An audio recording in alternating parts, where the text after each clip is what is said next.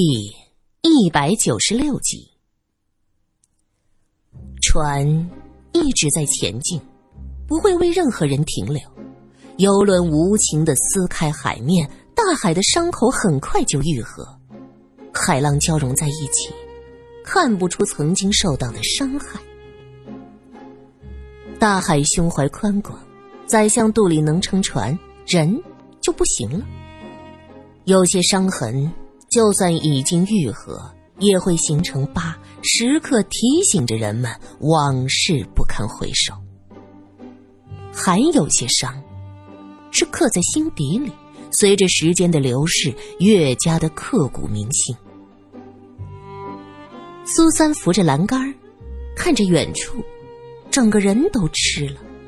罗隐轻轻的扶着他的肩膀，低声说着：“你。”苏三转过身，牵动嘴角，勉强笑笑。我没事儿，我只是觉得有什么地方不对劲儿。哪里不对？罗隐刚要问，苏三指着前方说道：“哎，郝小姐过来了。”这个时候的郝小姐已经换上了一身衣服。郑医生和他一起远远的走过来，苏三冷笑：“哼，这脸皮厚起来呀，菜刀都看不动的。”发生了什么事儿？郑医生问。汉斯笑眯眯的瞥了郝小姐一眼：“啊，华先生跳海了。”郝小姐被他吓得浑身一抖，连忙躲在郑医生的身后。华先生，您说的是华先生？郑医生反问了一句。汉斯说道：“对，就是清洁工华先生。”郝小姐想到那个声称垃圾桶里没有裙子的清洁工，她忍不住叫道：“天哪，他姓华，莫非他是那个华薇薇的爸爸？哦天哪，这太可怕了！”艾莎也算是罪有应得。郑先生一头雾水，他看向四周，显然刚才的跳海事件已经被头等舱的很多客人看见。出于矜持和礼貌，这些上等人没有走上前去，都在不远处三三两两小声的议论着。汉斯笑道：“我的船长，发挥你威严气质的时候到了。”船长不满的瞪他一眼：“那你呢，大副先生？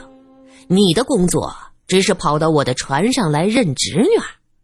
汉斯大笑：“哈哈，你显然对于中国式的称呼是一无所知的。那不是侄女，按照中国人的亲属概念，那叫外甥女儿。哎，不过叫什么无所谓，我的孩子总得和我在一起。”船长先生。容我提醒你，到岸之后，你得物色新的大副了。船长哼了一声，走过去向乘客们解释方才发生了什么。啊，女士们、先生们，如你们所知，我们的船上昨天晚上发生了非常恶劣的杀人案。就在刚才，那个案子的罪犯在上帝的感召下承认了一切，跳海自尽。赎了罪了，让我们为这起悲剧中所有的人祈祷吧。船长说到这儿，带头在胸前画起了十字。苏三看到船长的这番表演，他微笑着说道：“哼，上帝的感召，嗯。”罗隐叹息道：“我也觉得自己是无所不能的存在。”说话间，他紧紧的握住苏三的手，因为他发现那位汉斯先生正似笑非笑的看着他。罗隐觉得自己必须宣布主权。郝小姐，你能不能详细谈谈华薇薇的事儿？这也是解开艾莎被害真相的钥匙。罗隐不想让汉斯打扰自己和苏三的旅程。他知道苏三对案件最感兴趣，他他索性拉着苏三继续研究案情。那件事儿，郝小姐看着郑医生欲言又止，她知道苏三和罗隐不是善茬，怕自己不小心说错话，颠覆了在郑医生心中的形象。方才郑医生抱着他回到医务室，低声安慰说：“作为医生，他见过许多病人的生理反应，这正常，让郝小姐不要觉得难为情。”郝小姐在大庭广众之下一尿，羞得跟什么似的。她一直将头埋在郑医生的怀中，此时听着他柔声细语的解释安慰，耳边是他强壮有力男人的心跳。身上还带着淡淡的消毒水的气息，郝小姐怦然心动了。她抬头看上去，这是一个铁青的、冒出点胡子茬的下巴。靠在他怀里，能明显的感觉到这不是个真正的文弱医生。他的双臂结实有力，郝小姐能感受到他胳膊处一跳一跳的肌肉。想着。如果被这样一双有力的肩膀紧紧的搂着，一定会让人浑身酥软，想要窒息的。嗯，医生的职业很好。听人说，跑船的薪水也高，大不了将来自己开间诊所。而且这个人长得也不错，看着斯斯文文，白大褂下面又有一副好身板。郝小姐心猿意马，直到郑医生将她放下，她才忽悠一下转回了现实。郝小姐，你需要换一件衣服，你的行李在哪？我去帮你拿。郑医生低下头，斯文有礼。郝小姐不好意思的说：“真是麻烦你了，郑医生，我有一个小箱子的，就在你舱室的床底下。”郑医生将自己的舱室让给了郝小姐，她住在医务室。于是郑医生说：“稍等。”就转身去拿箱子。郝小姐激动的捂着脸，心里有雀跃，也有担心。自己方才是狼狈至极，可是这位郑医生说是不嫌弃，可心里是这么想的吗？一个年轻有为的医生啊，这样的职业地位，牢牢的抓住也不错呀。就算是骑驴找马，也得有人带自己一程。这人生啊，就是一级级的台阶。那些生命中出现的男男女女，不就是自己的脚下台阶吗？等着他们一步一步的往上走。他们也埋怨不了什么呀，毕竟自己付出了耐心，也许有一天要付出这具身体。愿赌服输吗？等到郑医生拎着郝小姐的箱子回来，他不知道这位小姐的心里早就百转千回，把她看成了一块大肥肉，能帮助他摆脱现在尴尬境地的救世主。郝小姐脸红红的，去了医务室的卫生间擦洗身体。他故意将盆子里的水撩得清脆，就像是大珠小珠落玉盘。等到清洗完了，在房间里娇滴滴的惊叫：“啊，我忘了拿衣服了，郑医生，能不能麻烦你帮个忙？”郑医生此时就只能将郝小姐收拾好的衣服拿在手里，他不去看里边到底是什么。从卫生间的门缝里递了进去，门缝开了，透出好闻的香气。郝小姐的手软软滑滑的，在接触衣服的时候轻触她的手心，还在里边挠了一下。郑医生心里一动，别过脸去：“呃，郝小姐，你接好了。”哎呀，掉了呀！郑医生急忙问：“什么？好滑！”郝小姐说着，抓着郑医生的手往自己身上靠。郑医生的手指突然触到了一处绵软浑圆，指尖先是一抖，急忙蜷缩起来，指甲又不小心划了一下，引得郝小姐浑身战栗，又忍不住轻声的声音。郝小姐小声说：“，谢谢你啊，郑医生，刚才真是丢脸死了，幸亏你是医生。”啊，我是医生。郑医生加重了语气，像是在提醒自己，而后急忙缩回了手。郝小姐微微一笑，向镜子中千娇百媚的自己看过去，把手放在郑医生方才不小心碰触到的地方，他轻轻的按了按，说：“哼，一定能迷死的。”这会子，郑医生。见到郝小姐神情恍惚，顿时起了怜香惜玉的心。罗先生，既然杀人凶手已经跳海死了，你还问郝小姐这些事做什么呢？也许每个人都有不为人知的秘密，这打破砂锅问到底，不好的吧？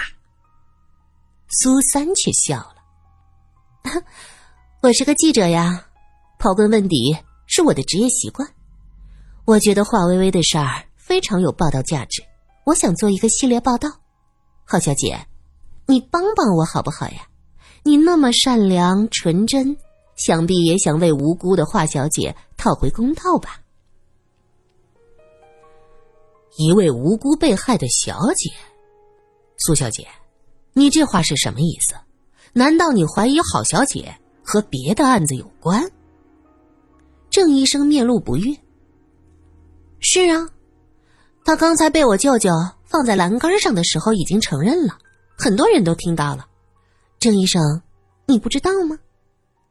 苏三语带讽刺。站在一边的汉斯听到“舅舅”俩字儿，高兴的咧开嘴笑。罗隐看到他的笑容是不着痕迹的皱眉，他总觉得这个德国人不是没有来头，这事儿。一定不会像苏三轻描淡写的这么简单。已经有一位年轻小姐香消玉殒了，你们还想让更多的悲剧发生吗？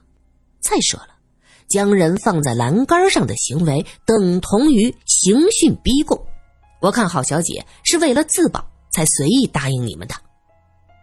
此时的郑医生站在船舷，海风将他身上白色西装的领子翻过来。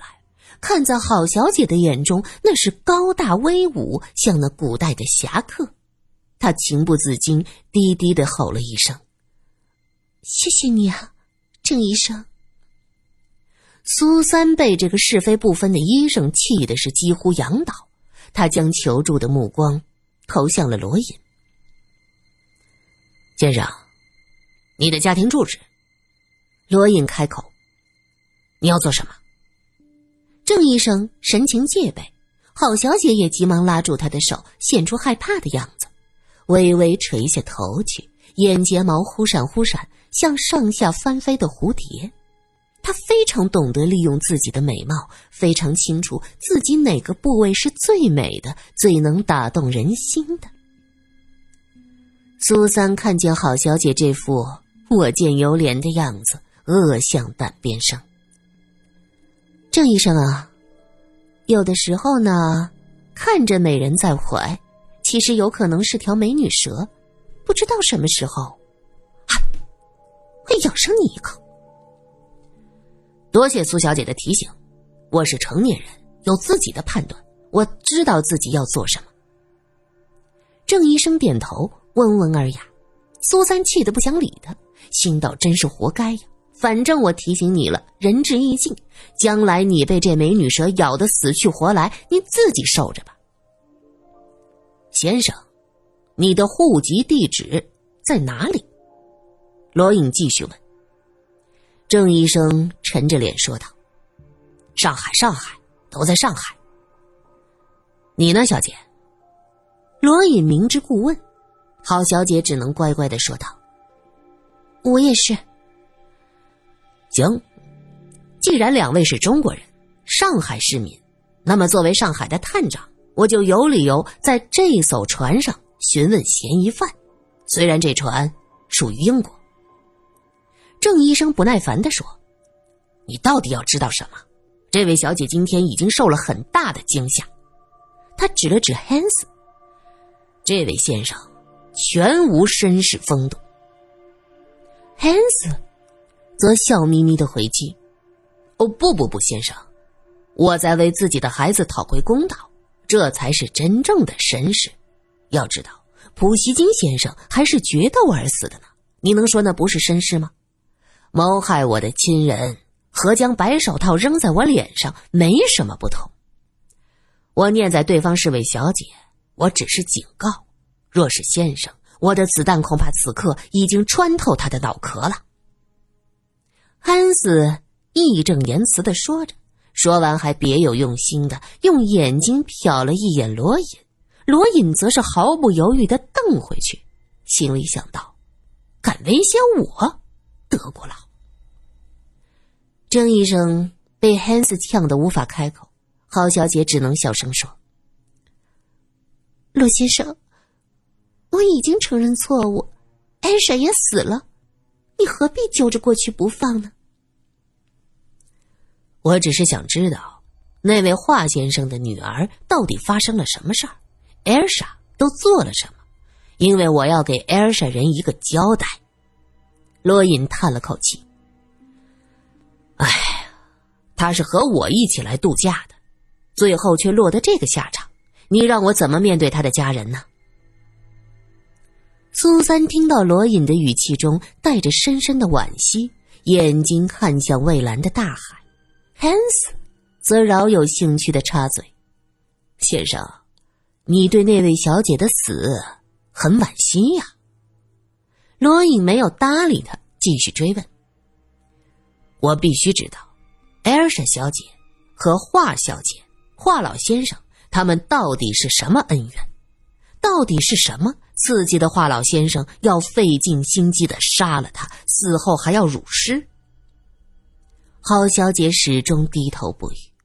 郑医生劝说道：“郝小姐，清者自清，你没有做错什么，不妨将事实都讲出来，省得这位探长冤枉你，坏了你的名声。”郝小姐此时不得不抬头了。她泪眼盈盈。其实，其实我真的是被逼无奈的。是艾尔莎，她在学校里私下介绍家境不好的女孩给有钱有势的人。那位华小姐人长得美，就被她盯上了。艾尔莎用尽办法威逼利诱，那小姐就是不答应。后来她在一个聚会中，在华小姐的茶水里。下了药。苏三听到这儿，想到他给自己喝的水，冷笑道：“哼，华小姐自然是百般防备着艾尔莎，怎么还能着了道呢？那药，怕是你下的吧？”郝小姐脸色苍白，眼泪一串串的掉下来，也顾不得擦，当真是梨花带雨，平添了三分动人的姿色。我没办法，我爸爸在他家名下的沙场，要是把他得罪了，我们一大家子要被赶到大街上喝西北风去的。他说到这儿，低下头擦眼泪，郑医生则轻轻拍着他的后背，显得格外的体贴。